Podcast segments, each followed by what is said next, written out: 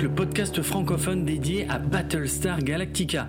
Je suis Draven et comme promis dans cet épisode hors série, je vous propose d'écouter la piste audio de la table ronde à laquelle j'ai eu la chance de participer le 30 septembre 2022 dans le cadre du festival court-métrange de Rennes. Intitulé Battlestar Galactica, la reconstruction de l'humanité, cette discussion était animée par Cyrielle Dosière, la directrice du festival court-métrange et j'étais accompagné d'Anne-Lise Melchion qui a écrit le livre Apocalypse Show qui traite des séries américaines décrivant des situations post-apocalyptiques et qui est disponible aux éditions Playlist Society.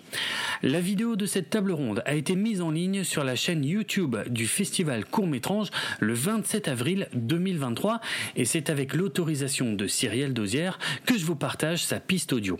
Vous noterez quelques coupures ici et là dans la discussion, mais ne vous inquiétez pas, c'est normal et c'est essentiellement pour des raisons de droit liées aux extraits de la série qui ont été diffusés pendant notre échange. Si vous n'avez pas encore vu la série en entier, je préfère vous prévenir que notre discussion contient quelques petits spoilers, mais ceux-ci sont plutôt situés dans les deux premières saisons de la série. Allez, c'est parti, on repart dans le passé à Rennes le 30 septembre 2022 dans le cadre du festival Court-Métrange. Décollage.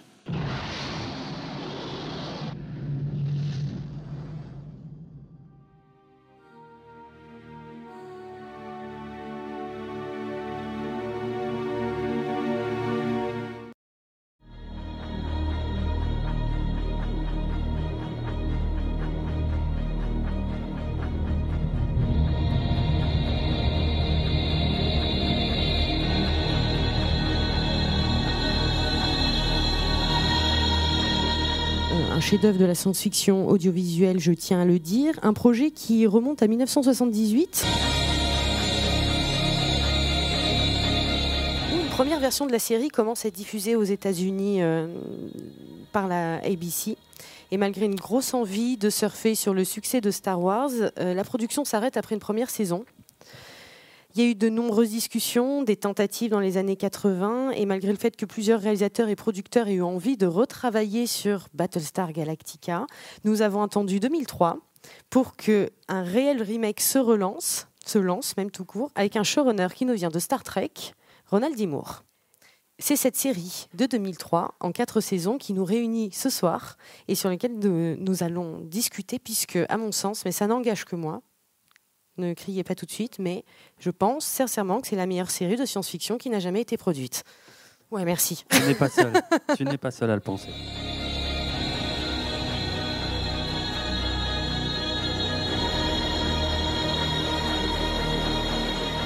Un podcast qui est entièrement dédié à Battlestar Galactica. Oui. Et à ses côtés,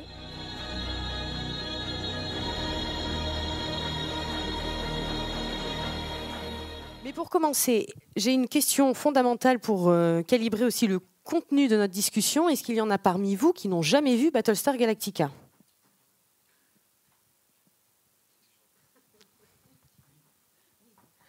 Ouais, on- donc, euh, c'est pour que nous, on puisse se calibrer sur qu'est-ce qu'on révèle, jusqu'où on va. Vous allez voir quand, après cette discussion, vous la regarderez. Je vous le garantis. Ouais. Pour commencer, je vous propose qu'on se remette dans l'ambiance. Qu'est-ce que Battlestar Galactica?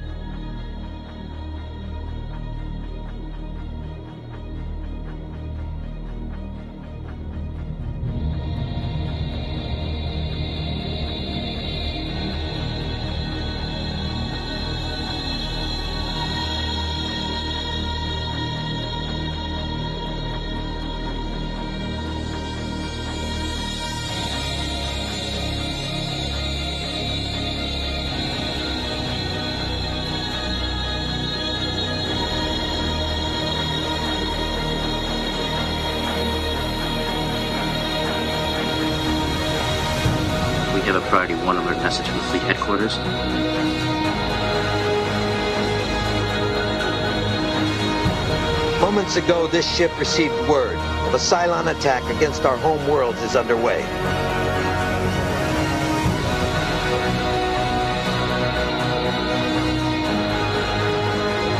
Stand to your duties. As of this moment, we are at war.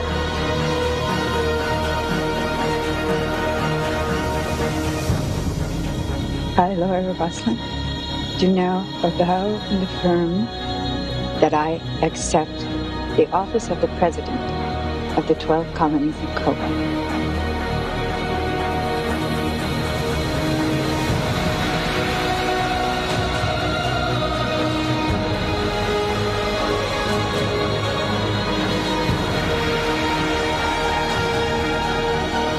Sooner or later, the day comes when you can't hide from the things that you've done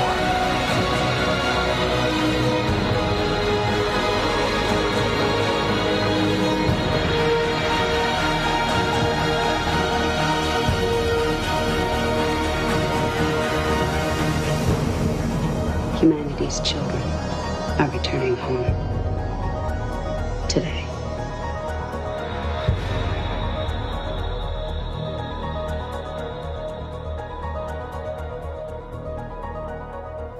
Donc voilà, Battlestar Galactica, ça donne toujours un, un peu des frissons. Pour la refaire euh, courte, évidemment, puisqu'on va recontextualiser pour les trois qui ne l'ont pas vue. 4, je crois qu'il y a une nouvelle tête est arrivée que je connais qui ne l'a pas vue non plus. L'humanité euh, a créé dans le système solaire 12 colonies. Afin d'y faciliter la vie, ils ont créé les Cylons, une prouesse de la robotique, qui sont là pour euh, assister et aider à la vie euh, sur ces 12 colonies. Les Cylons se sont rebellés et une guerre particulièrement meurtrière, meurtrière a confronté l'humanité et les machines. Une armistice fut néanmoins déclarée, les Cylons étaient exilés sur une station euh, spatiale et une station spatiale pardon, fut construite pour que chaque année les diplomates Cylons et humains s'y retrouvent. La série commence au moment où ça fait 40 ans que aucun Cylon, aucun n'est venu retrouver un humain sur cette fameuse station spatiale, jusqu'à ce qu'ils reviennent. Ils ont évolué technologiquement, ils attaquent par surprise, les 12 colonies où vive l'humanité tout entière sont détruites et arrivent seulement à s'échapper euh, quelques vaisseaux avec environ 50 000 survivants humains, dont le Battlestar Galactica, qui donne son nom à la série, une antiquité qui effectuait son dernier vol militaire d'honneur avant d'être mis au rebut. L'humanité est perdue. Les Cylons pourchassent la flotte qui reste avec les 50 000 survivants et euh, on ne sait pas ce que va devenir l'espèce humaine. J'ai bien résumé, pas mal. Donc, une histoire qui commence par la fin du monde. Et là, je me tourne vers toi, Anne-Lise. Juste euh, comment Battlestar Galactica se déploie et conceptualise cette question de fin du monde. Alors justement, tu, le disais euh, très bien, ça commence par la fin. Donc c'est quand même pour un récit apocalyptique, euh, bah, c'est compliqué. C'est-à-dire qu'on a l'impression que bah, c'est plié.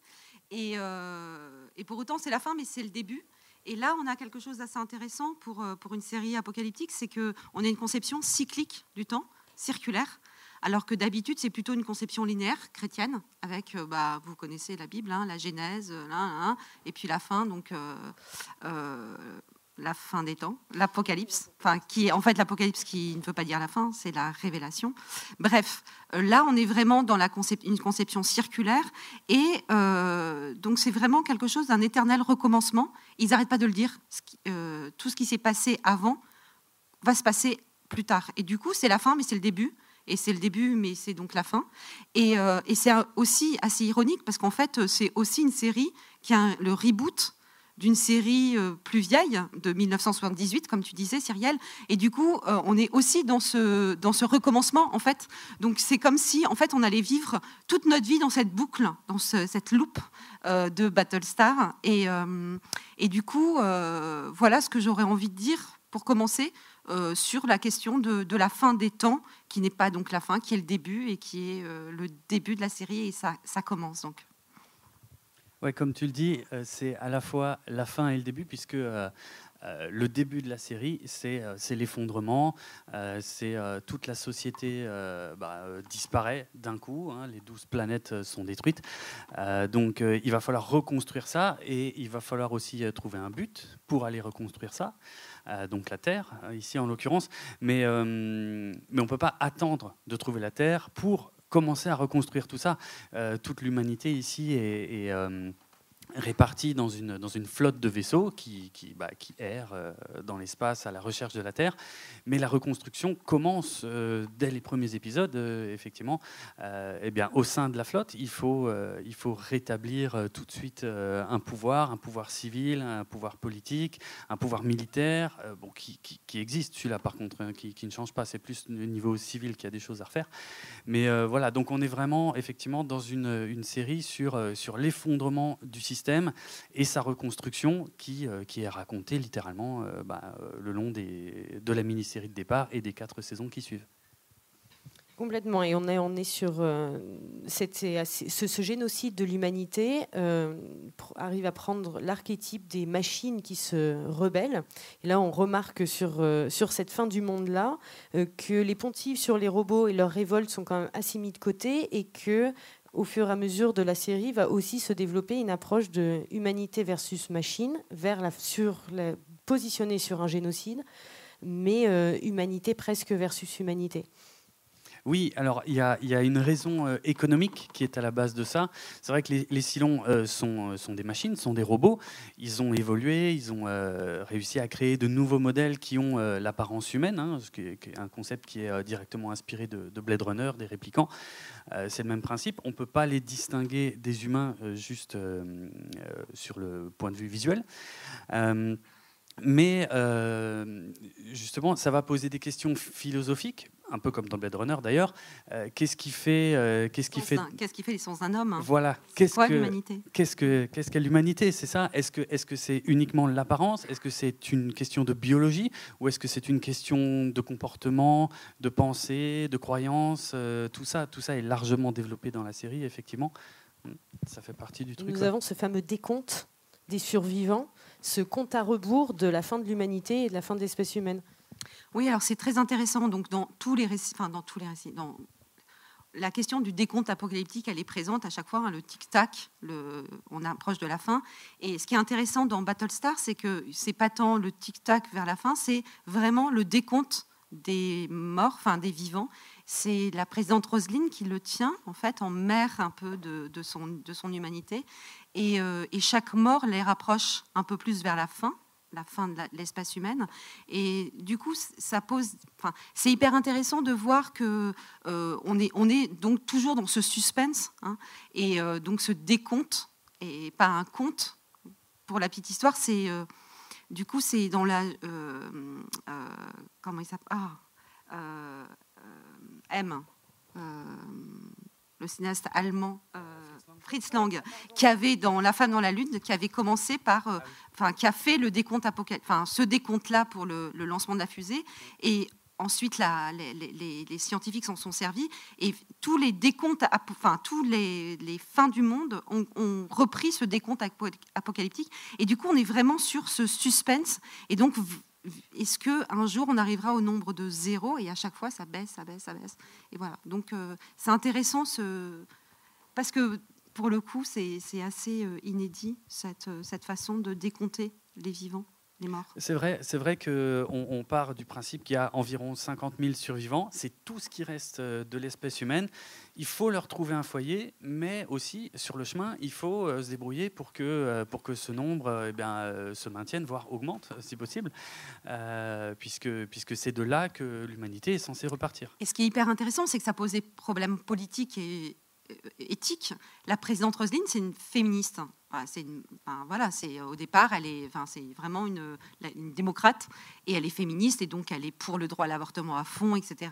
Et à un moment donné, il y a, bah, vous connaissez hein, puisque vous avez vu la série, et c'est hyper intéressant parce que du coup, elle qui est pour le droit à l'avortement, et eh ben, elle, elle a un cas de d'une personne qui avorte et bah, du coup elle va devoir euh, remettre en question ces questions euh, philosophiques et politiques pour la survie de l'espèce, en fait, et donc elle va interdire de manière un petit peu euh, difficile, interdire vraiment, le, enfin, sous peine de mort, en fait, euh, l'avortement. Et du coup, cette question de, de la survie doit passer, bon, et on, bah, du coup, elle doit passer euh, par-dessus tout. Oui, parce que c'est aussi une question de survie, puisqu'ils ne sont pas seulement perdus dans une flotte qui cherche une nouvelle maison, ils sont aussi attaqués en permanence par les Silons. Et là particulièrement intéressant, je pense, et je vous laisserai rebondir là-dessus, mais les Cylons ont infiltré la flotte. Euh, comme vous le savez, il y en a plusieurs qui sont parmi la flotte humaine, indétectés, a priori indétectables, mais ils vont finir par, euh, vous savez, c'est difficile de ne pas, aller trop loin. En tout cas, il y a des agents dormants et il y a des infiltrés, ce qui euh, nous renvoie évidemment à la question du 11 septembre, série sortant en 2003. Oui, c'est ce qui en fait une série extrêmement politique, c'est qu'en fait tous les enjeux de, euh, de l'ennemi intérieur, puisqu'ils sont c'est déjà des agents infiltrés, donc ils sont dans le vaisseau. Euh, donc l'ennemi intérieur, c'est vraiment la question des guerres, enfin de, de, 2001 en fait. les États-Unis attaquaient sur leur sur, leur euh, territoire avec euh, bon voilà. Et du coup il y a vraiment cette euh, cette cette perspective enfin cette mise en abîme là elle est vraiment très très intéressante. Et la question de ben à partir de quand on peut enfin à partir jusqu'où on peut aller pour essayer de les enfin, de les faire parler, de les retrouver, de les faire parler, et la question de la torture, et donc la question de la torture qui, qui vraiment, évidemment, fait un parallèle avec la question de la torture en Irak, et 24 heures parce que vraiment, la série qui parlait vraiment de ça, de manière assez, euh, assez euh, de manière très propagandiste, c'était, Jack Bauer en fait. C'est même devenu un vrai personnage de réalité euh, presque. Enfin, mais, mais du coup, c'est intéressant parce que ça, fait vraiment écho à toutes ces questions autour des guerres du 11 septembre dans les vaisseaux.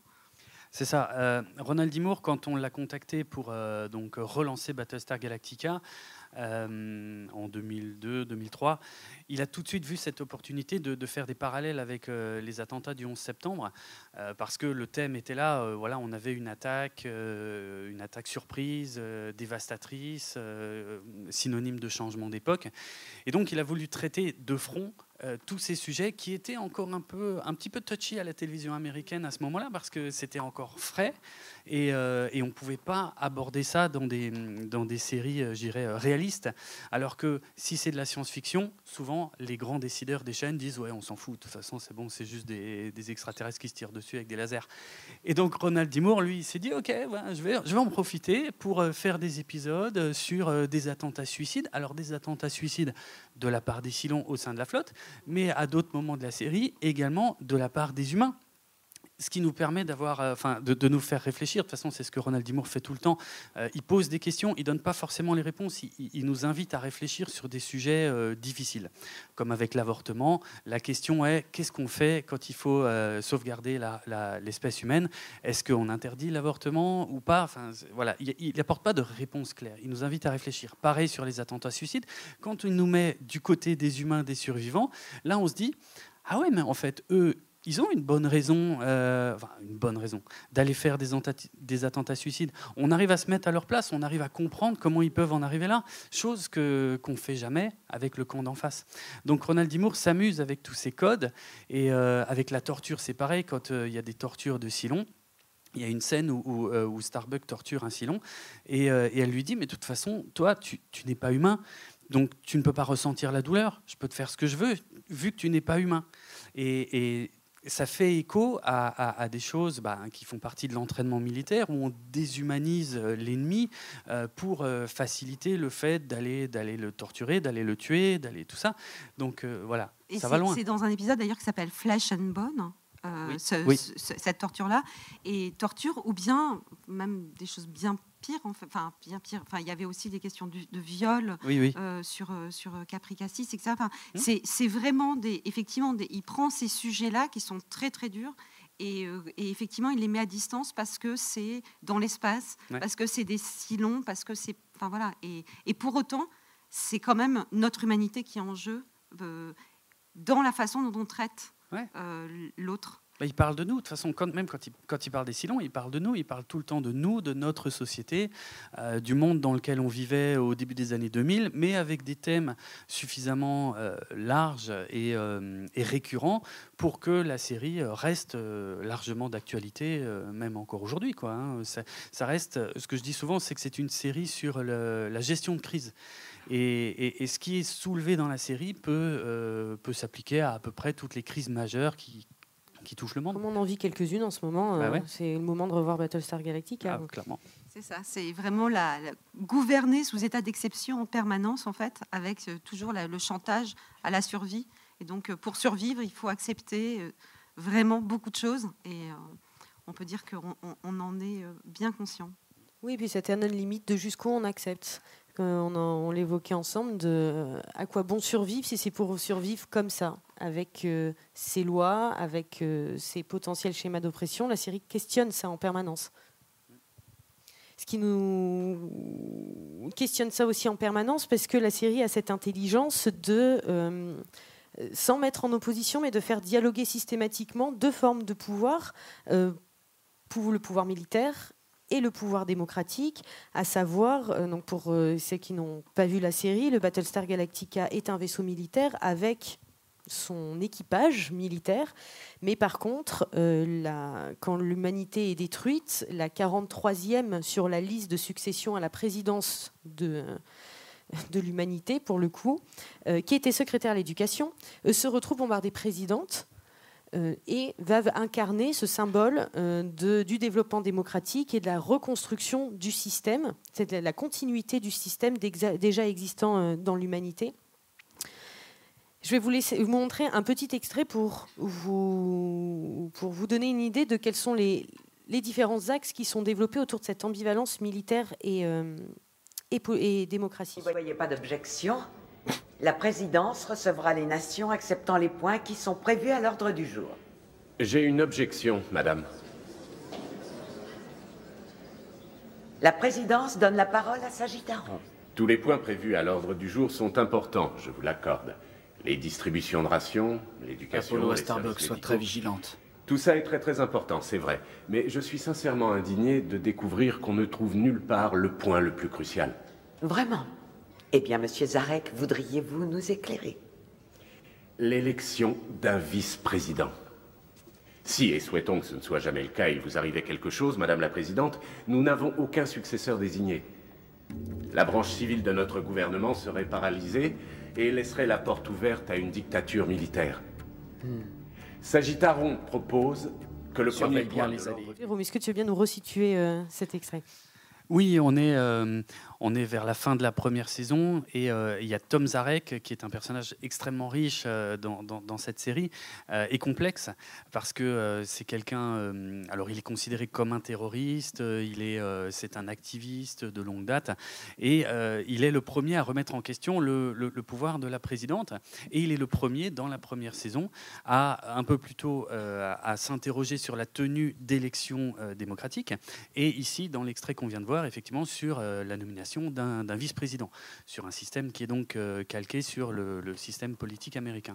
Parce que, en fait, ce qui se, passe, c'est que quand donc il y a eu les attaques, euh, il y a vraiment l'idée qu'à un moment donné, donc il y a les attaques et donc il y a cette dame, cette ministre de l'Éducation qui venait visiter le, le Battlestar Galactica, le vaisseau, et qui comprend en fait que bah, c'est elle qui va être la personne à, charge, euh, puisque tous les autres sont morts, donc elle est la 43e sur la liste.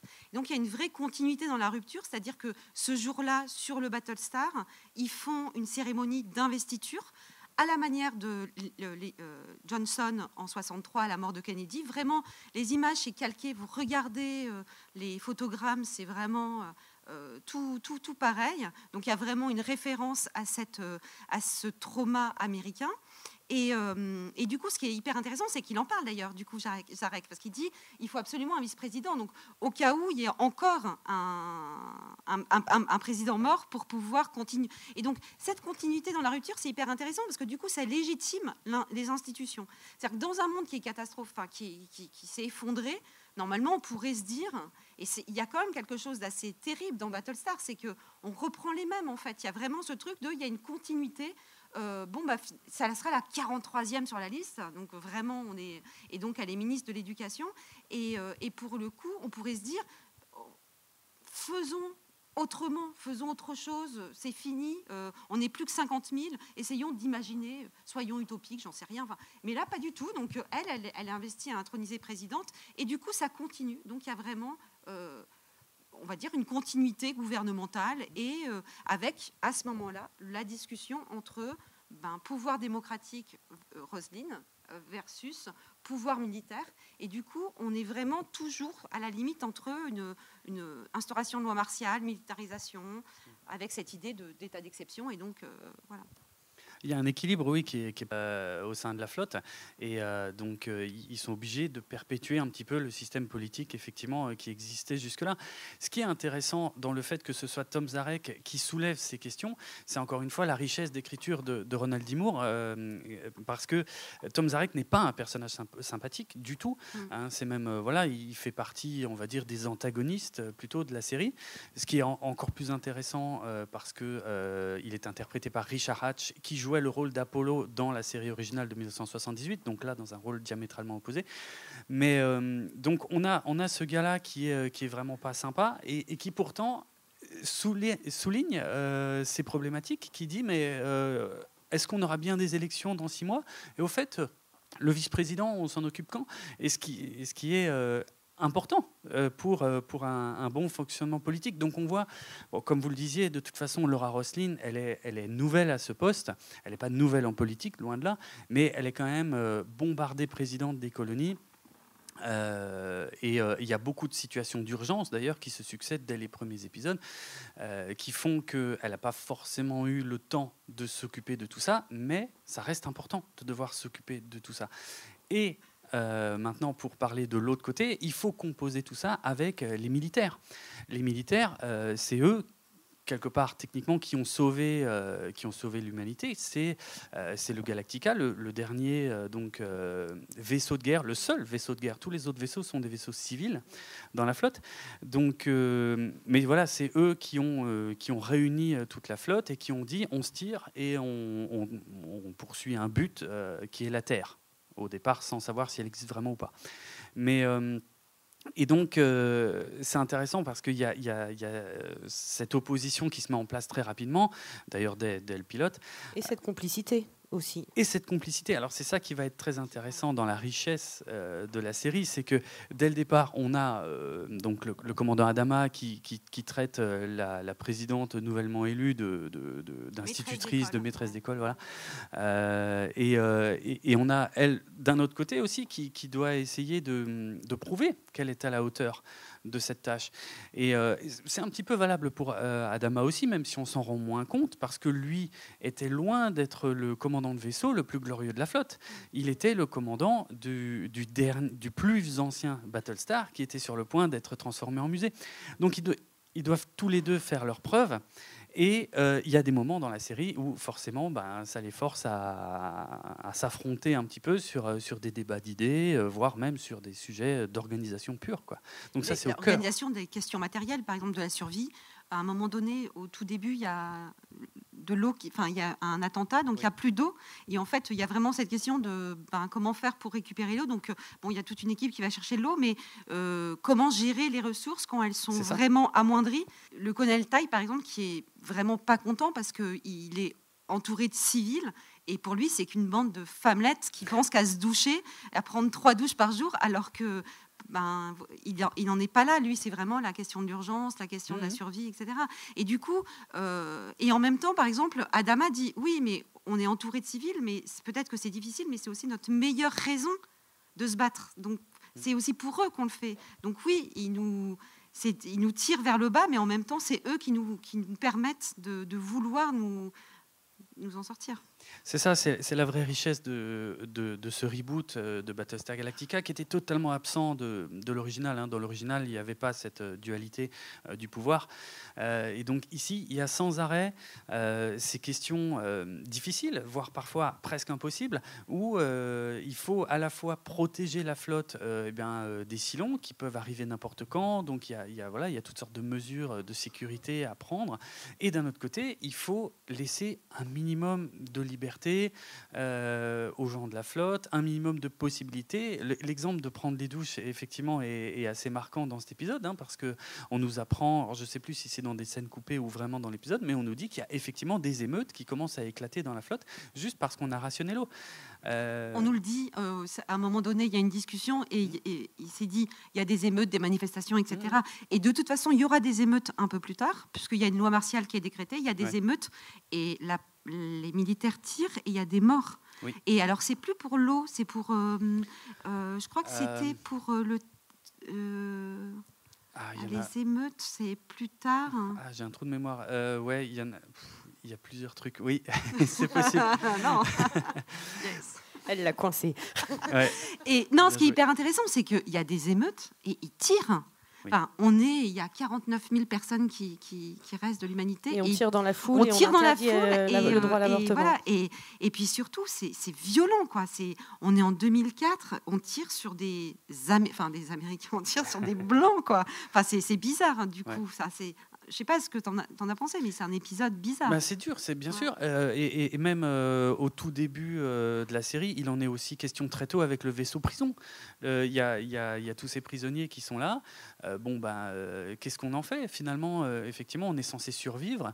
Est-ce que est-ce qu'on ne devrait pas plutôt repenser ça plutôt que de perpétuer le fait que bah, ils sont en prison et ils sont entre guillemets inutiles à la société? Donc ouais, toutes ces questions elles sont posées et évidemment que c'est extrêmement choquant quand il arrive des, des moments où euh, l'armée euh, en vient à faire la police euh, et, et- et finit par tirer sur les manifestants. Il y a d'ailleurs une, une citation très célèbre dans la série à ce sujet. Je, si oui, moi je l'ai nous- noté. ouais, euh, si avec plaisir, c'est qu'une une citation, bah, on en reparlait euh, avant que vous arriviez, qu'on aime beaucoup, puisqu'on la retrouve dans beaucoup de manifestations dans le monde, hein, aussi bien aux États-Unis que dans les printemps, que le, que le printemps arabe en Égypte. Une citation qui vient de Battlestar, donc de Adama, et qui dit Il y a une raison pour laquelle on, on sépare l'armée de la police. L'un combat des ennemis de l'État, l'autre sert et protège les citoyens. Lorsque l'armée remplit ces deux tâches, alors l'ennemi de l'État ont tendance à devenir les citoyens eux-mêmes porté par le représentant dans Battlestar Galactica de la force militaire. Et c'est là où, effectivement, je te rejoins, je ne peux faire que ça, sur la richesse de de Battlestar. C'est-à-dire où là où, quand la série commence, on, on pourrait avoir tendance à penser que, bon, il y a les méchants militaires, entre guillemets, en plus c'est très européen, et puis il y a la gentille démocratie représentée par une femme, encore mieux, euh, et qu'elle va défendre les droits individuels et qu'elle va p- contre la méchante force militaire qui, au moindre, au, à la moindre occasion, va essayer d'instaurer une loi martiale parce que, mince, il y en a marre, euh, il faut que ça roule droit pour la survie de l'humanité. Et en fait, pas du tout. C'est ça, Ronald D. Moore s'est amusé avec ça. Il l'avait même mis euh, tout de suite dans la Bible euh, de la série, hein, qui n'est pas, pas un document public normalement, mais en tout cas qui était accessible aux, aux scénaristes qui travaillaient euh, dès le départ sur les premiers épisodes.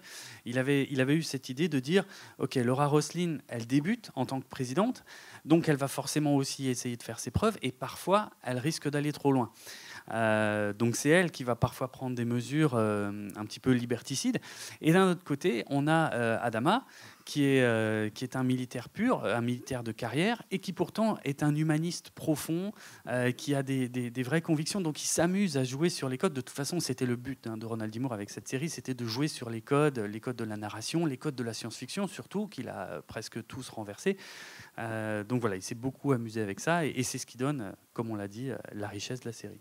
J'ai un, extrait sous le coude qui illustre aussi euh, l'échec entre guillemets de, la puissance démocratique, Euh, mais un peu plus loin dans la série, ça va même plus loin. hein. Je crois que Adama va reprendre la présidente hein, pour lui dire tu vas trop loin, c'est n'importe quoi. Mais re- regardons déjà euh, ce premier extrait où simplement euh, des silons ont été détectés dans l'un des vaisseaux de la flotte. Les Cylons vont pouvoir être interceptés. Ils seront à portée de tir dans deux minutes. Attention, alarme radiologique Alarme radiologique Venant d'où? De l'Olympique. Ils ont des armes nucléaires à bord. Madame la Présidente, nous devons éliminer le transporteur olympique immédiatement. Il y a 1300 personnes sur ce vaisseau, commandant. Nous n'en sommes pas sûrs. Les Cylons les ont peut-être déjà capturés. Elle va pas le faire. Elle doit le faire. C'est une décision qui revient à un autre, Gaius. C'est Dieu qui décide. Il veut que tu te repentes. Écoutez, au point où nous en sommes, nous n'avons pas le choix. C'est eux ou bien c'est nous. Repends-toi de tes péchés. Et foi en lui et tu seras sauvé.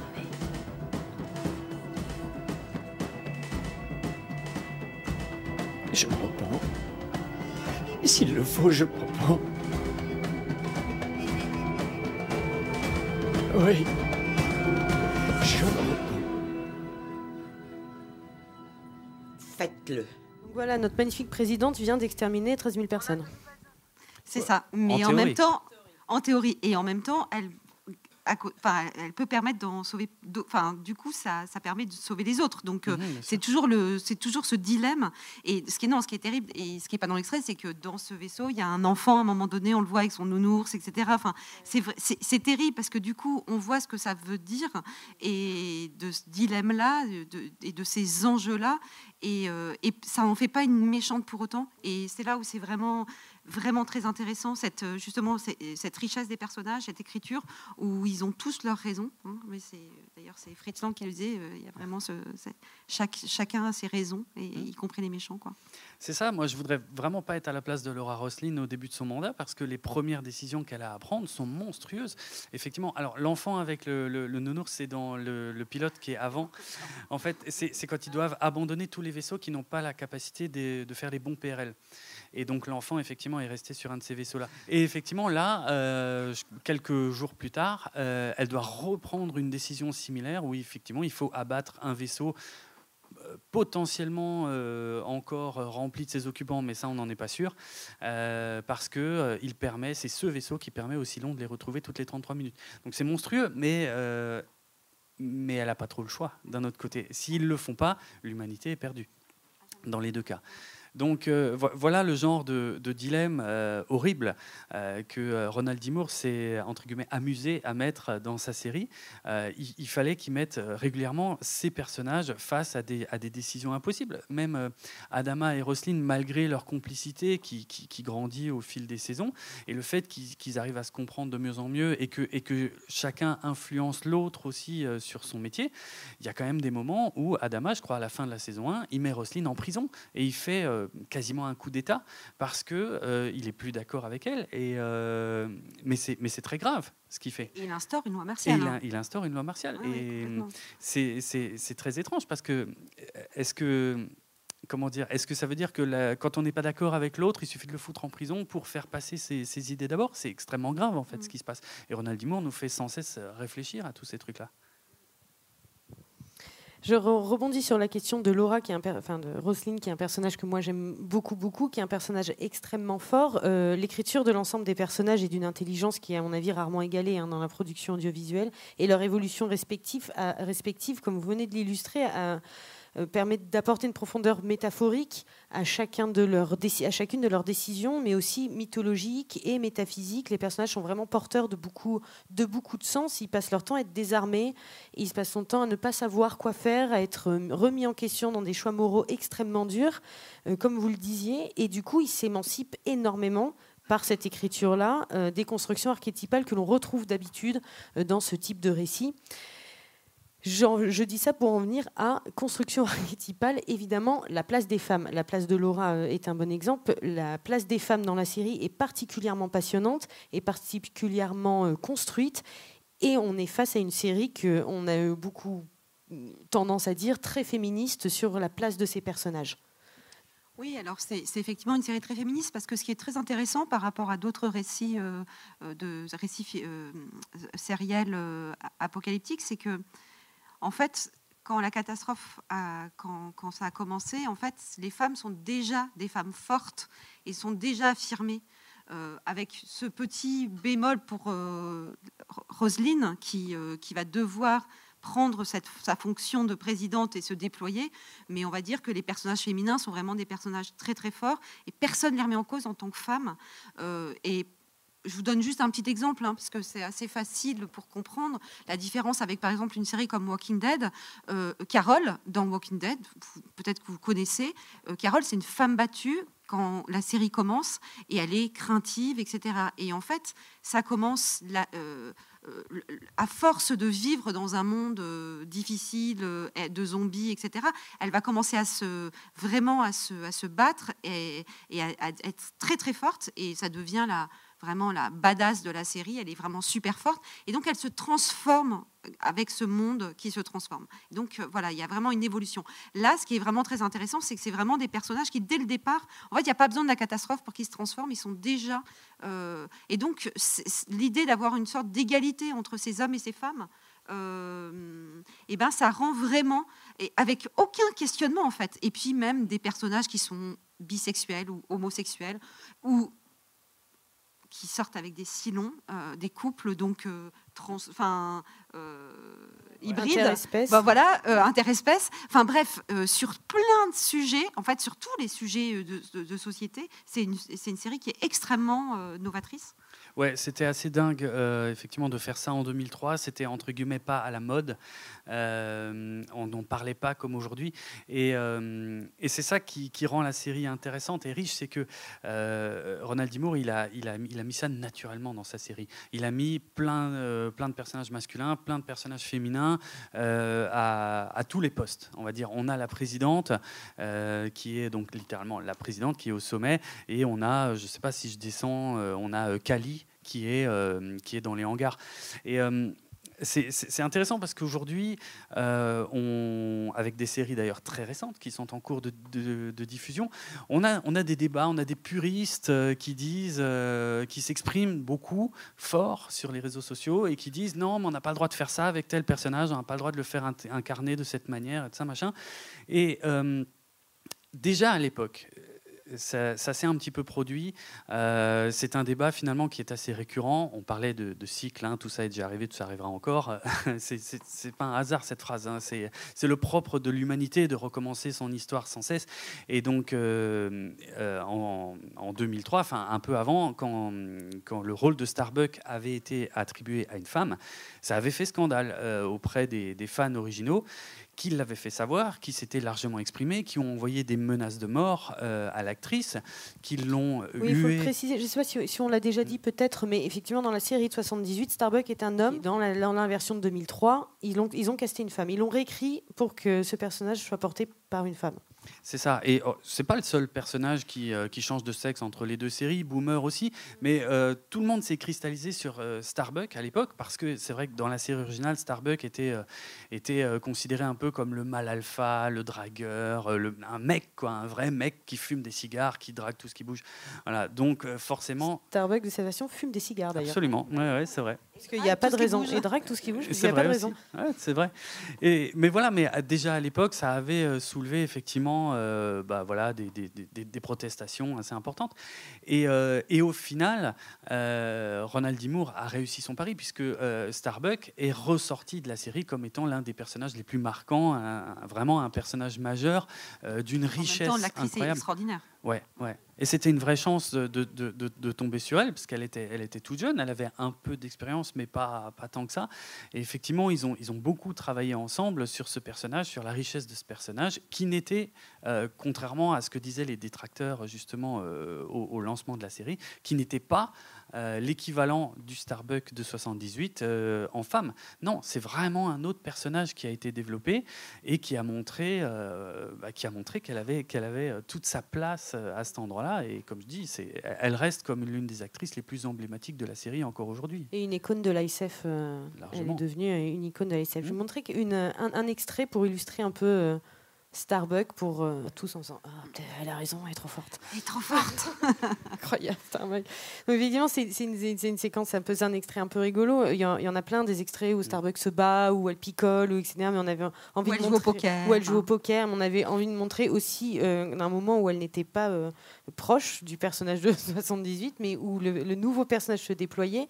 Là, dans cette salle, entourée d'hommes, euh, Apollon avec euh, ses bras nus, euh, bien musclés, comme ça. Et d'abord, euh, s'il te plaît, Starbuck, ne dis rien. Et en fait, si, si, je vais parler et je vais avoir raison. Et alors, ce qui, pardon, te- juste sur, juste sur la mise en scène. Parce qu'il y a, il y a des mots-clés euh, super importants qui sont dits euh, dans cet extrait et qui traduisent la volonté de Ronald D. Moore, qui est tout simplement de demander leur avis aux gens à qui on ne demande jamais leur avis et qui sont pourtant tout aussi qualifiés.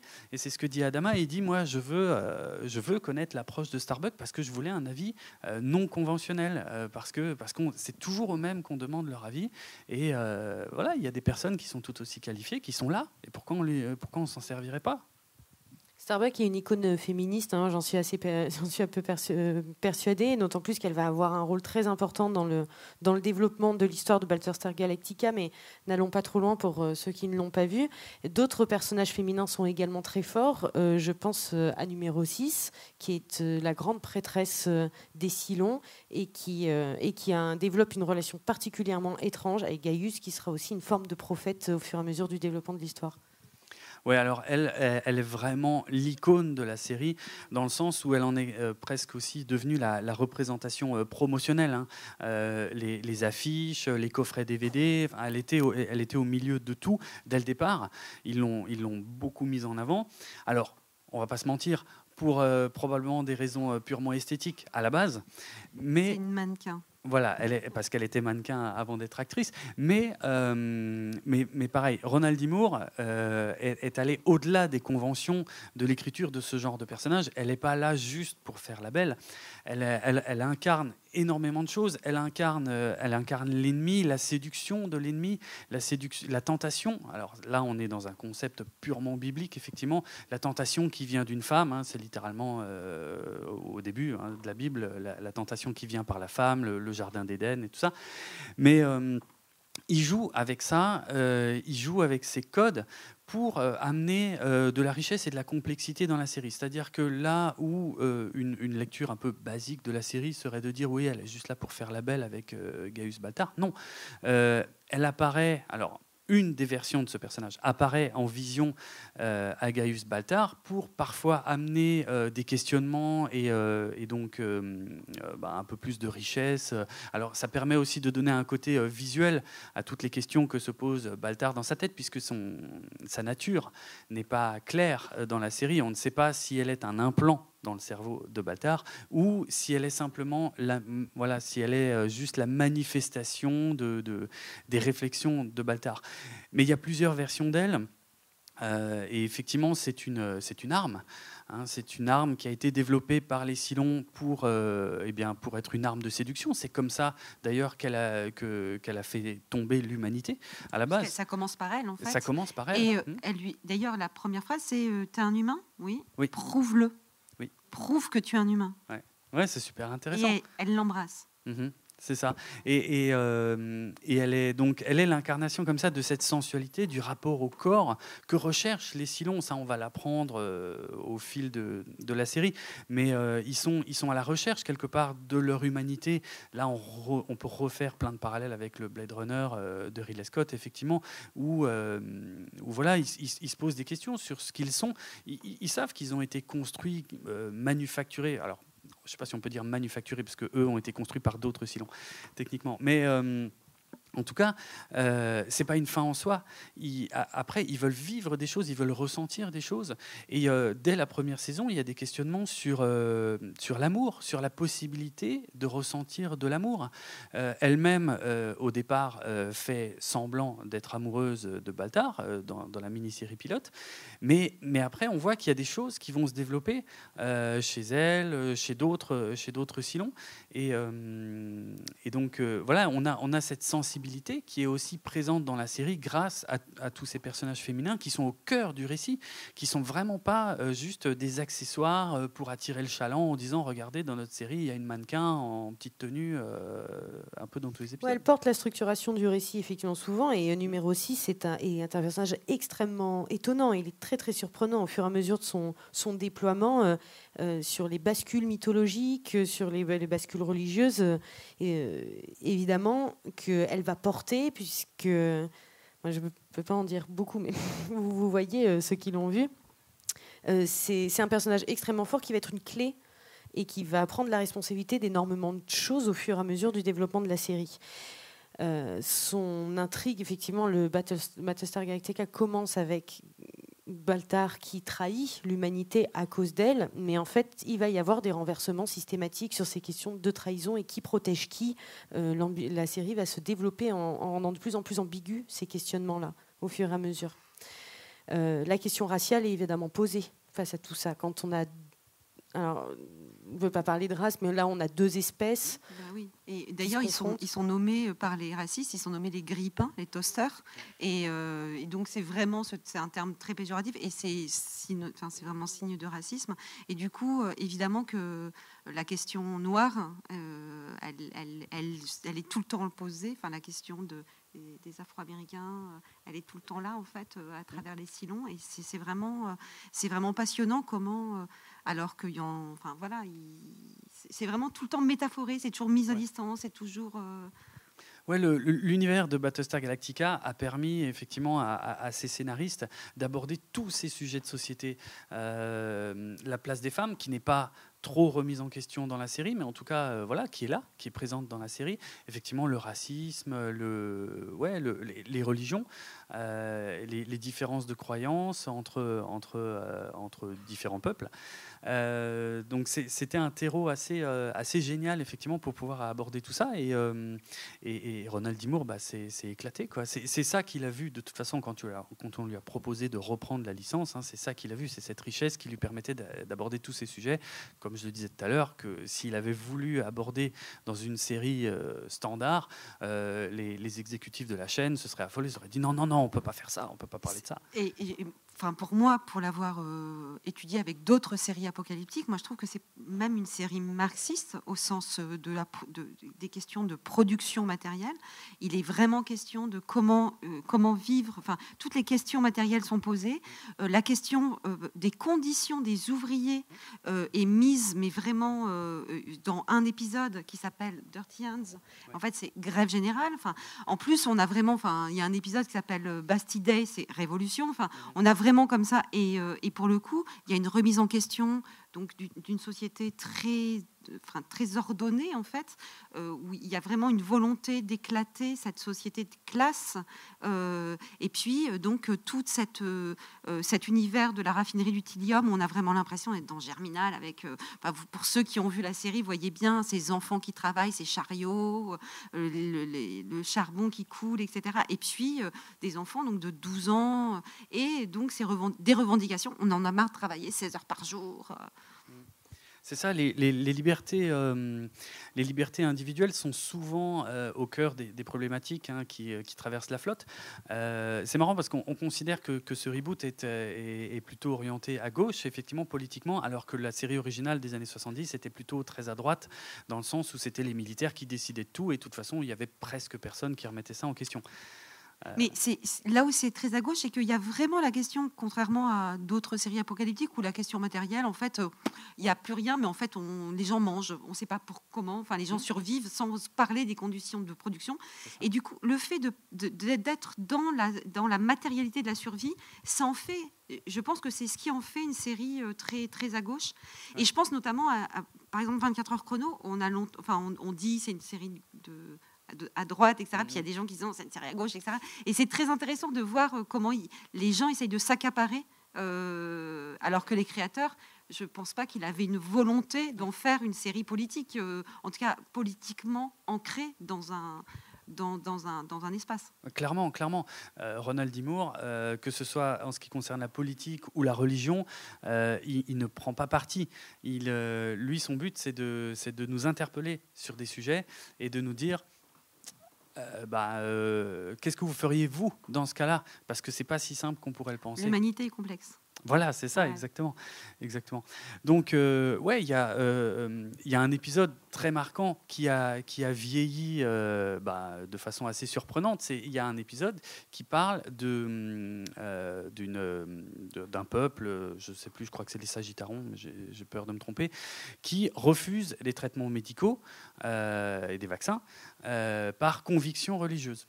Et qu'est-ce qu'on fait avec ça? La question se pose, qu'est-ce qu'on fait avec ça? Est-ce qu'on les oblige? Est-ce que, euh, est que ce sont les militaires qui doivent s'en mêler? Euh, Ou est-ce que, ou que on, fait ça par du dialogue? Ou est-ce que tout simplement on respecte les convictions de chacun? Et on les laisse euh, faire. ce sont quand même des, des sujets durs. Euh, qui, sont, euh, qui sont abordés dans cette série qui, à la base, est censée juste parler d'humains euh, qui tirent au laser sur des robots. Sur des robots, oui. qui, qui, se, qui, font des jumps dans l'espace, mhm. comme ça. Et effectivement, il y a c'est très intéressant pour ça. Sur, sur non seulement il déploie le politique, mais il déploie aussi le, le spirituel. Quand on, on parle de beaucoup de prophéties dans Battlestar Galactica. Toute la, reconstruction de l'humanité, c'est comme ça qu'on a intitulé notre rencontre, finit par se positionne sur le politique, sur tout ce dont on vient de discuter, l'échange avec, euh, avec les, le pouvoir militaire, etc. Mais en fait, se positionne sur un schéma prophétique et sur des apparitions de prophètes et sur des replis communautaires et sur une dérive même du politique. Et moi, il y a, y a, un élément qui m'avait fait que j'avais adoré la première fois que j'ai découvert cette série, c'est que le fait, et ce n'est pas anodin, que les humains soient polythéistes alors que les Silons sont monothéistes et ne croient qu'en un seul Dieu. Tout ça pour dire que euh, Battlestar Galactica réinvente une mythologie complète.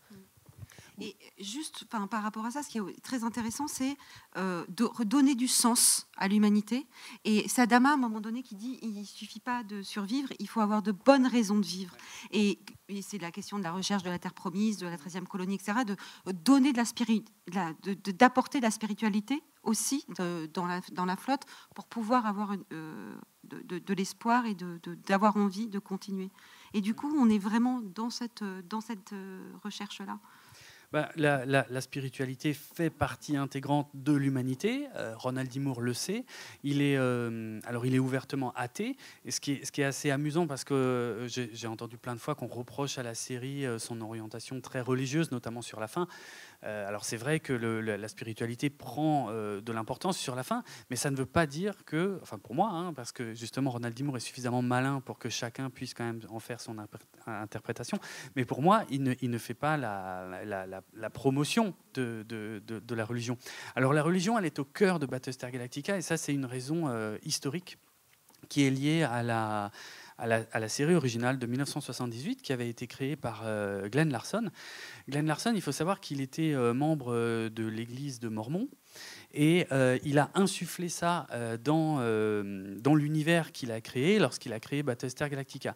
il a repris des, grands, des grandes mythologies. Donc, effectivement, bon, les personnages ont des noms inspirés des mythologies grecques, romaines un petit peu. Il y a, on a quand même cette histoire d'un peuple qui fuit l'endroit où il est maltraité pour aller trouver une terre promise. C'est l'histoire de l'exode du peuple juif, hein, littéralement. Euh, donc euh, voilà, tous ces concepts religieux sont au cœur du truc. Et en plus de ça, euh, oui.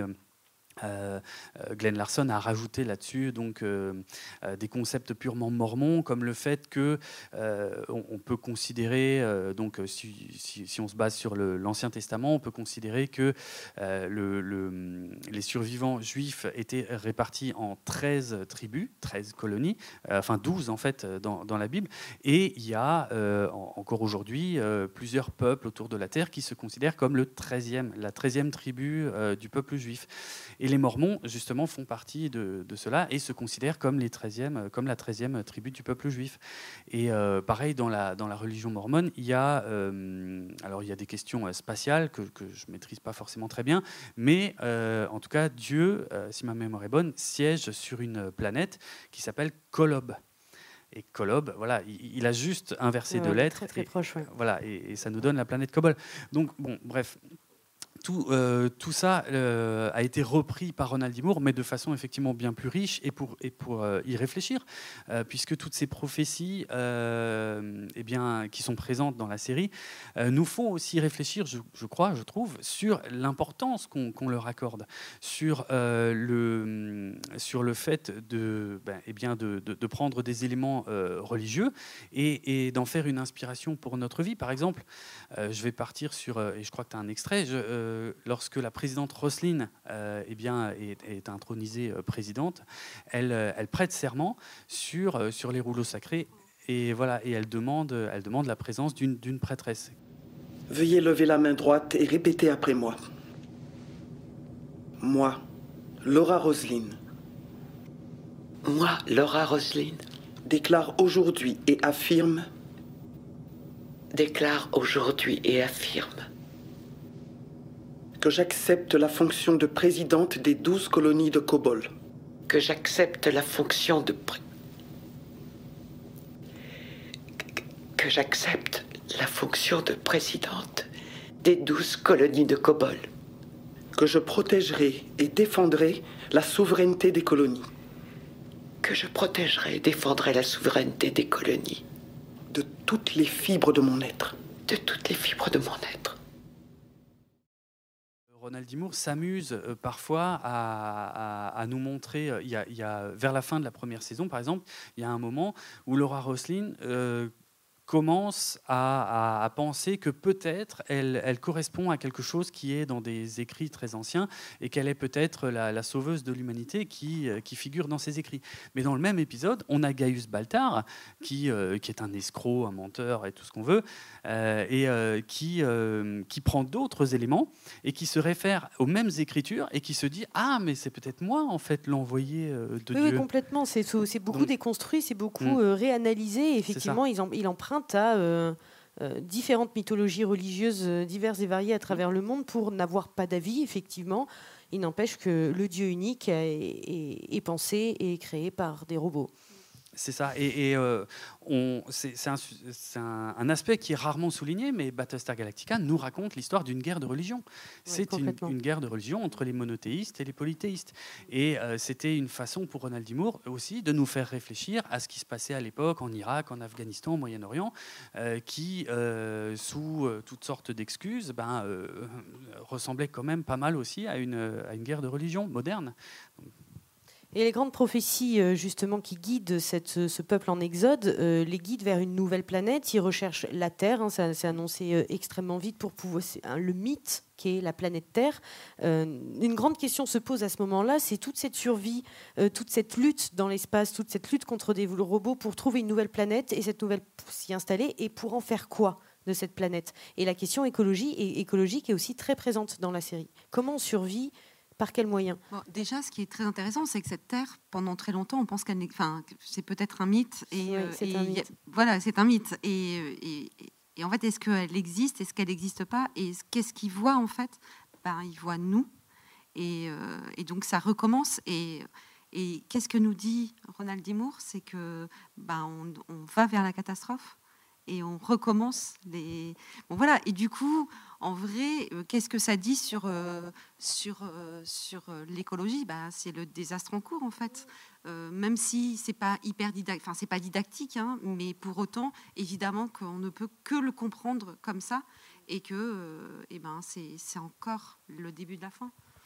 Oui, et puis c'est un, sujet qui est incroyablement d'actualité encore, euh, puisque aujourd'hui on parle d'aller sur Mars, euh, mais qu'est-ce qu'on va faire sur Mars? Euh, C'est un sujet qui est très présent dans la science-fiction et depuis longtemps, qui, est- très simple au final, c'est de dire à quoi ça sert d'aller ailleurs si c'est pour recommencer euh, ce qu'on a fait et, qu'on a tout cassé et qu'on a tout détruit là où on était. Euh, Est-ce que ce serait pas le moment de, de- de réfléchir à tout ça et de remettre un petit peu les choses à zéro? Et euh, bah, il en est un peu question dans la série, mais je voilà, j'irai pas. Ça fait partie aussi de la richesse parce que le comment dire, pendant tout le, le voyage, eh ben, ils vivent au sein de la flotte, ils vivent dans des espaces euh, confinés. Donc ils ont aussi ce besoin de se poser, d'ailleurs, euh, besoin qui se, qui se présente hein, à plusieurs reprises euh, pendant le cours de la série, où Parce les gens... vont sur une planète, Voilà. New Caprica, qui Hmm. est après colonisée, etc. C'est ça. Qui est sous mandat si long. Mm. Et qui est peut-être pas idéal, mais les gens en ont marre. Ils ont juste envie de se poser et de dire, ok, on voudrait voir autre chose que les vaisseaux, et, ça, ça a l'air bien en fait. euh, si on si on faisait ça, quoi. Même si c'est pas. ce C'est qu'on pas bien, hein. C'est- c'est Bah pas non, bien. c'est pas bien. non, pas non. très bien, Non, non. Mais c'est intéressant d'en parler, quoi. C'est intéressant de nous faire réfléchir là-dessus, parce que c'est humain.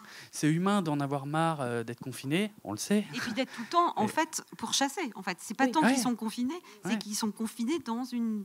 Et donc, ils ne peuvent pas construire. Mmh, En fait, le vrai problème de cette urgence, de cette, sur- de cette, du fait d'être pourchassé par des ennemis, c'est qu'ils ne peuvent pas se poser.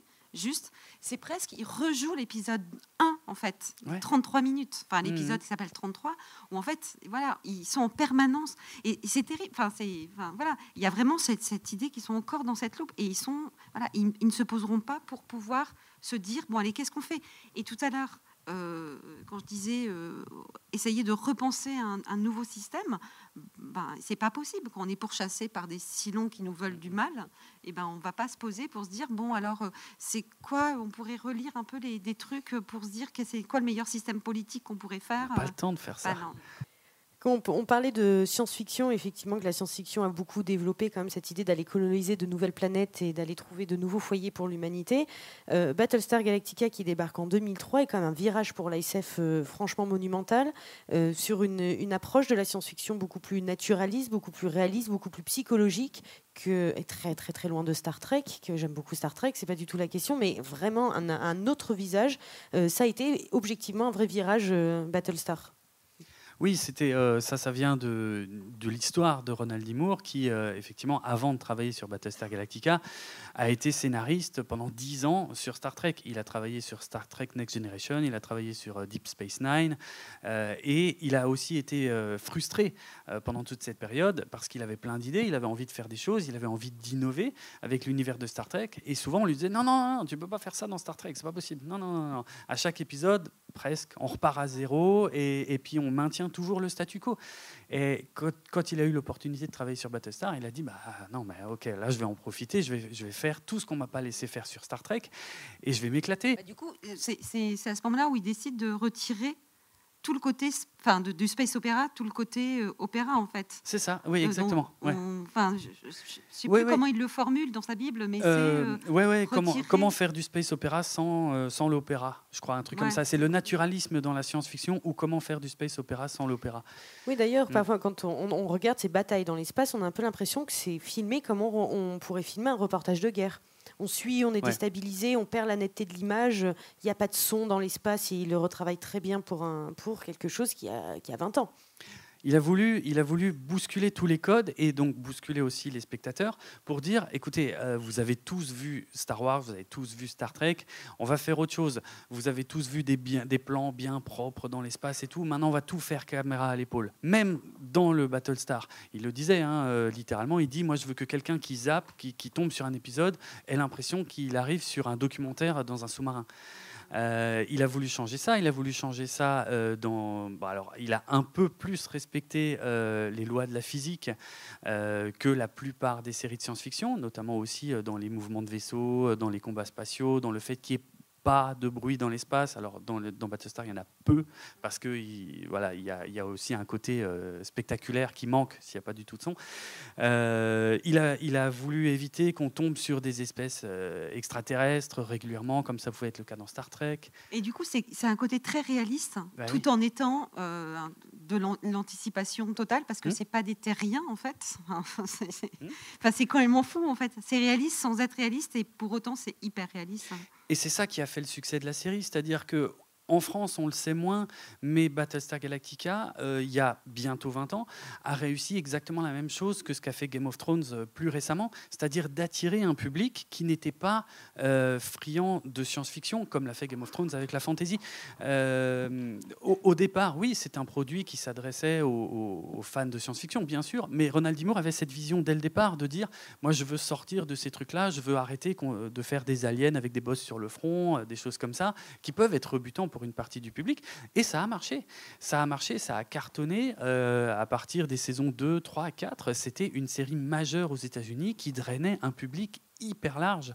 Euh, comme, euh, c'est le genre de phénomène qui arrive quand même assez rarement. On a eu depuis, on a eu Game of Thrones, on a eu Walking Dead, mais c'est quand même pas si courant les, les séries de genre qui arrivent comme ça à fédérer un, un public aussi large.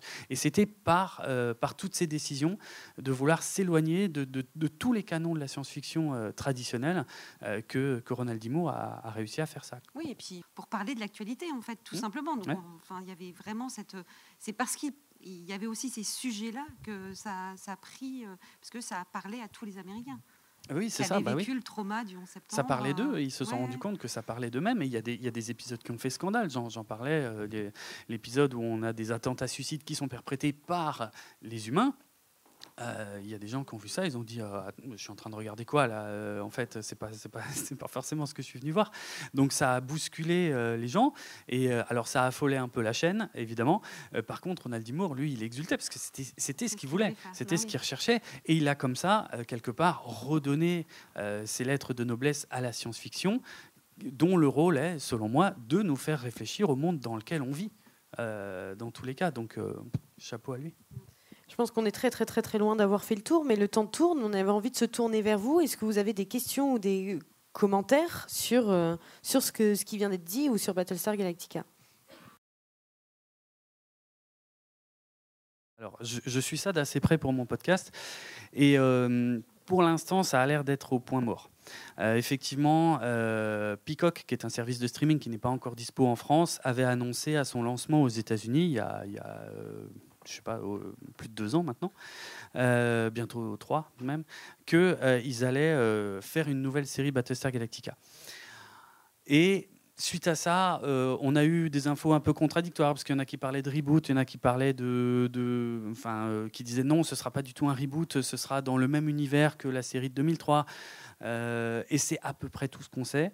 Il y a un showrunner qui a été nommé, qui s'appelle Sam Esmail, qui, qui avait fait Mr. Robot. Lui-même a, nommé un, scénariste. un scénariste showrunner en fait qui s'appelait Michael Leslie qui a travaillé euh, tout ce qu'on sait c'est qu'il aurait travaillé sur un pilote euh, et il a quitté le projet il y a maintenant euh, plus d'un an ça fait plus d'un an et demi. Et depuis on n'a aucune nouvelle donc euh, voilà la, théorie la plus courante c'est que le projet est actuellement complètement au point mort alors que ça devrait être euh, ben, l'un des produits phares euh, de, la plateforme Peacock mais voilà, on ne sait pas trop où est le problème. On n'a aucune news. on n'a aucune news en fait. On ne sait pas ce qui se passe. Apparemment, ils n'ont pas réussi à, se mettre d'accord sur un script satisfaisant. Ça, c'est ce que disent les rumeurs. D'autres questions remarques peut-être? Ça va nous laisser le temps de parler de la musique.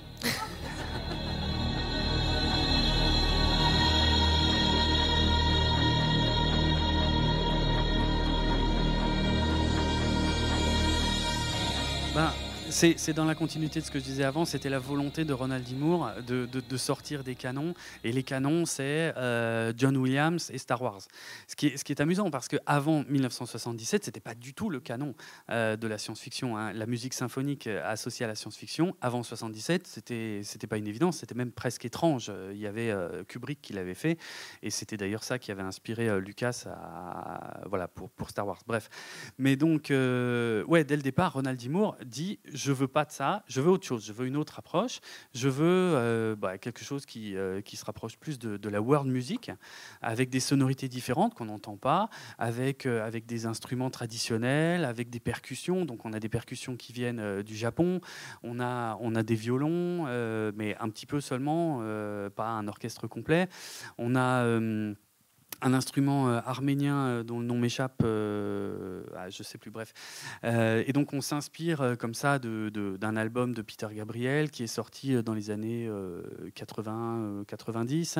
on s'inspire de différentes choses et surtout on s'éloigne vraiment des canons. Et, euh, et ce qui est intéressant, c'est que quand on, quand on entend les, interviews de Bear McCreary, euh, donc Bear McCreary, il n'a pas travaillé sur la mini-série pilote, mais euh, Richard Gibbs, qui lui s'est occupé de la série pilote, donc il a posé un peu les bases euh, de cette approche musicale-là. Mais après, il n'a pas souhaité rester pour la série. Et donc, Bear McCreary, qui était son assistant, qui était quelqu'un qui venait, enfin, c'était un étudiant en fait, hein, il avait aucun bagage. Et donc, il s'est retrouvé bombardé, euh, voilà, responsable de la musique de la série à partir de la saison 1. Et, euh, et c'est intéressant parce que quand il le raconte, il dit voilà, Ronald D. Moore avait des instructions très claires je ne veux pas de thème lié à des personnages pour s'éloigner euh, de ce que de ce qu'a fait John Williams. Et en même temps, par exemple, la chanson de Dylan, c'est la chanson des Silons. Donc, Bien sûr. euh, c'est- ça permet à chaque fois de se référer à un Silon. Ben, alors c'est ça qui est très amusant euh, dans le travail de, de Bear McCreary, c'est ce qu'il raconte d'ailleurs, c'est qu'il dit au début j'ai fait de mon mieux pour respecter ça et c'était très difficile parce que mais du coup ça lui donnait aussi une liberté d'expérimenter avec la musique de la série, mais mais c'était extrêmement difficile effectivement de ne pas euh, associer de thème à tel ou tel personnage. Et si on regarde la série, ben, ça, ça revient en fait. Ça finit par venir naturellement. Il y, a des, il y a des thèmes qui sont associés à numéro 6, il y a des thèmes qui sont associés à Boomer, il y a à Starbug, voilà, il y, a, il y a de la musique d'inspiration irlandaise qui est associée à la famille Adama, et ainsi de suite. Et il y a même de la musique symphonique qui finit par revenir en fait euh, par la petite porte dans la série. Et, euh, Glass hein, aussi, la Philippe Glass, qui, euh, il y a des morceaux de Philippe Glass qui sont joués. euh, euh, c'est possible. Je... Non, tu vois pas non que- ça me dit rien. J'ai pas les numéros des épisodes, mais. euh, et c'est. Assez impressionnant aussi de pouvoir euh, utiliser de la, mu- enfin, de la musique répétitive euh, Mhm. dans, cette, euh, dans cette série. Ouais, Mais et D'autant plus que la musique, elle a une place fondamentale dans Ouais. l'intrigue. Ah bah oui. Ah oui, Elle, est, clairement. euh, elle, elle est en filigrane le- en permanence. En permanence ouais. C'est ça. Presque un personnage. euh, Ouais, ouais, ouais. Et, et- et- et du coup, Bert McCreary, avec toute cette approche novatrice forcée, parce qu'on lui a interdit. En fait, au départ, les instructions qu'il avait, c'était tout ce qui était interdit. Et on lui a, euh, on lui a, on lui a juste interdit, euh, voilà, diverses choses, et on lui a dit. À partir de là, fais ce que tu veux. Et il a créé effectivement une nouvelle esthétique sonore euh, liée à la science-fiction, qui maintenant euh, bah, euh, paraît un peu plus normale, parce que voilà, ça fait presque 20 ans. Quand on écoute, enfin quand, on- ouais, quand on voit des séries comme The Expanse ou des choses comme ça, on voit très bien l'influence colossale qu'a eu Battlestar Galactica, aussi bien sur les visuels que sur l'approche musicale, que sur le- la, la façon Sur de, l'écriture, hein. de filmer, Mm. sur l'écriture, sur les thèmes politiques, religieux, qu'on peut maintenant aborder plus facilement, effectivement. Mais il y a, un avant et un après Battlestar Galactica, dans le sens où euh, la science-fiction a aussi on a aussi un peu souffert quelque part. Parce qu'on a du mal maintenant aujourd'hui à, se renouveler. C'est-à-dire soit on refait de la science-fiction à l'ancienne, à la Star Wars, à la Star Trek, soit on, fait quelque chose d'un peu plus moderne à la Battlestar Galactica.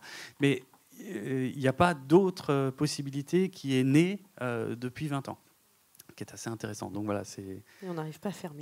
On n'arrive pas à faire mieux. Je crois que c'est ça. Et il ne le savait pas il y a 20 ans, mais effectivement, Battlestar Galactica, euh, euh, on pourrait dire que plus ou moins, ça résume quand même un peu nos 20 dernières années et qu'elle est incroyablement d'actualité aujourd'hui sur tous les thèmes que, que la série porte.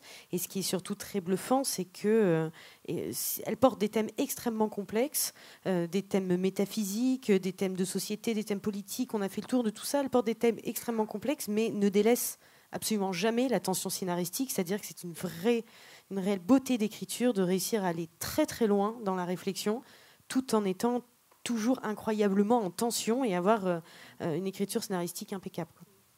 c'est là que Ronald D. Moore a aussi été génial parce que quelque part il savait ce que venait chercher le public dans ce type de série. Euh, en plus, aux États-Unis, encore qu'en France, euh, par l'ancienne génération, euh, euh, la série originale était un peu connue aussi. Mais voilà, il savait que la plupart des gens allaient au départ regarder cette série juste pour voir de la science-fiction, comme on regardait, je sais pas, de la science-fiction entre guillemets basique, quoi, comme on regardait peut-être juste Farscape, Firefly, et ça machin.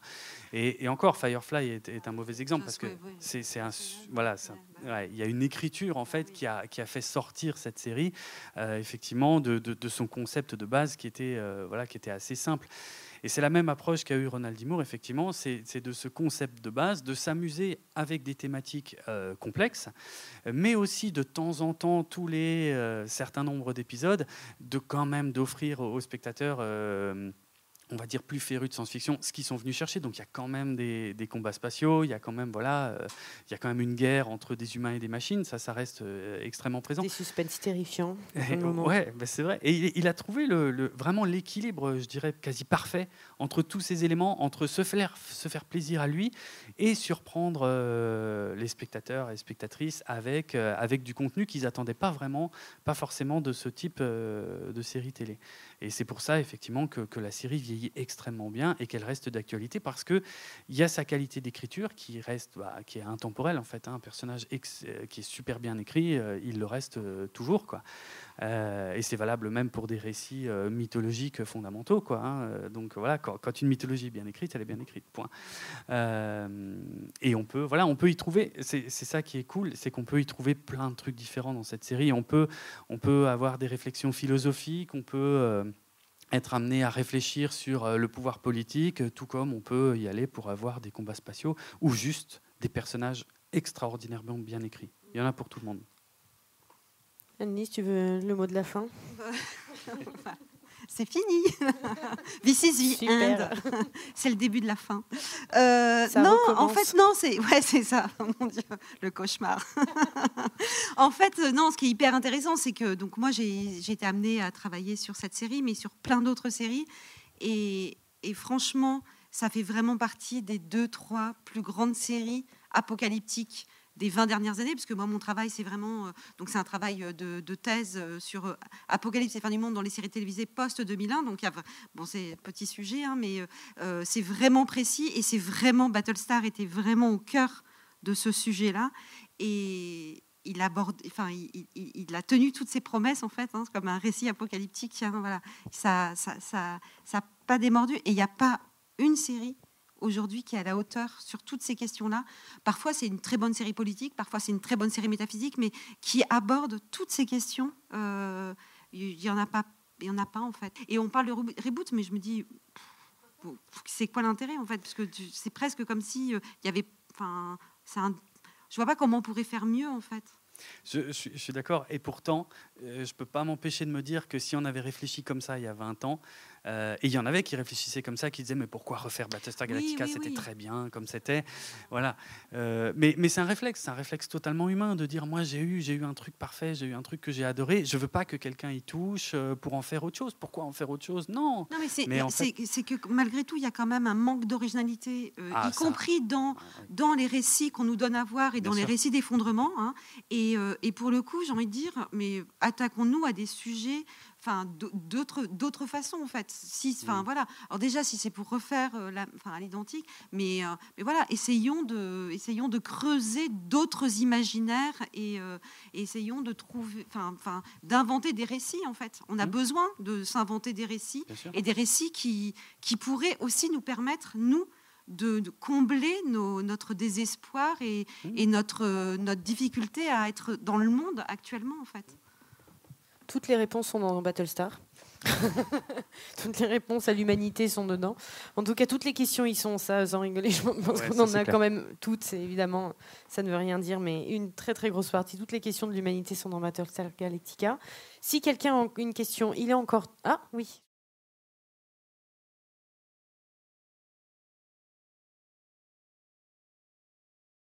Ah ben, En fait. Euh dans mon corpus de. Alors, dans mon livre, euh, il y a plus de séries, puisque, en fait, je l'ai écrit après.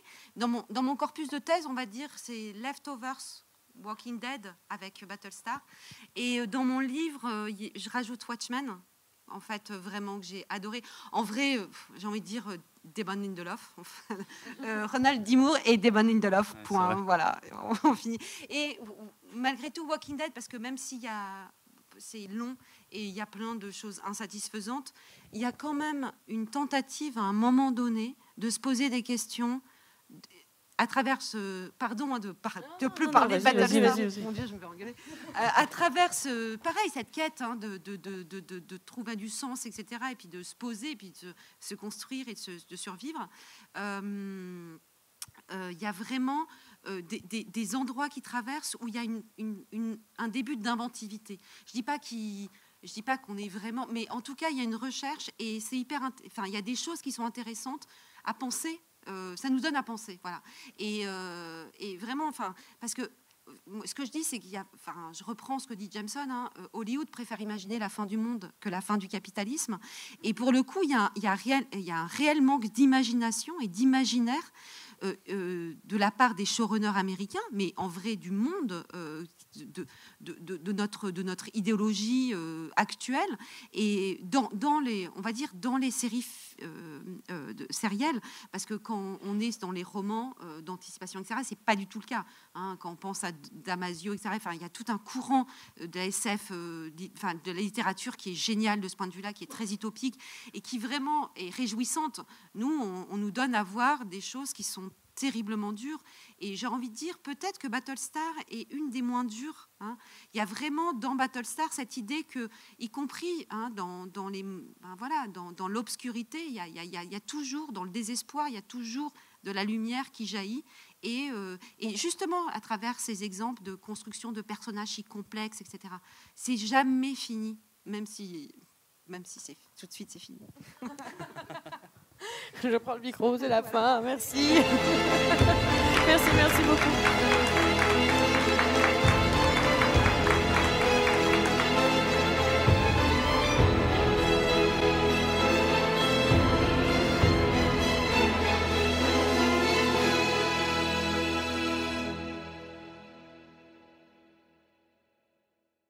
Et voilà, merci pour votre écoute et j'en profite une nouvelle fois pour remercier le festival court-métrange de Rennes et tout particulièrement sa directrice Cyrielle Dosière pour son invitation et son accueil sur place. Un grand merci également à Anne-Lise Melchion avec qui on a bien continué à discuter après cette table ronde très sympa ainsi qu'à tous les bénévoles du festival qui ont été adorables sans oublier Nicolas Martin, grand fan de Battlestar Galactica qui était président du jury du festival et avec qui j'ai pu échanger quelques mots, même si c'était malheureusement beaucoup, beaucoup trop court. Et je vous dis ça, ça a littéralement duré 15 secondes. Mais ce n'est que partie remise. Je vous rappelle que le festival Court Métrange est un festival du court métrage fantastique qui se tient tous les ans à Rennes. Et je vous invite très fortement à vous y rendre pour voir sur grand écran des petites productions qui sortent des sentiers battus et qui sont souvent très difficiles, voire impossibles à voir ailleurs. Donc je vous invite vraiment à vous intéresser au festival Court Métrange, surtout si vous vivez dans le nord-ouest de la France. Et n'oubliez pas que qui dit court-métrage fantastique dit aussi court-métrage de science-fiction. Voilà, je suis pas sponsorisé par le festival pour vous dire tout ça, c'est vraiment juste parce que j'y ai passé un très bon moment que je me permets d'en parler comme ça. Le podcast Galactifrac fait partie du label Podchose il est disponible sur PodCloud ainsi que sur Apple Podcast, Deezer, Amazon et de nombreuses applications iOS et Android, sans oublier YouTube. Retrouvez les notes de l'émission sur et suivez-nous sur Twitter, Facebook et Instagram pour du contenu supplémentaire en lien avec cet épisode. Vous pouvez également venir discuter avec d'autres auditeurs et moi-même sur le serveur Discord de l'émission. Si vous voulez me retrouver sur Twitter, mon pseudo c'est Draven, ou plutôt Draven Hard Rock, et ça s'écrit D-R-A-V-E-N-A-R-D-R-O-K. N'oubliez pas que si vous avez apprécié cet épisode, le meilleur moyen de le montrer et de nous récompenser est de le partager au plus grand nombre via les réseaux sociaux.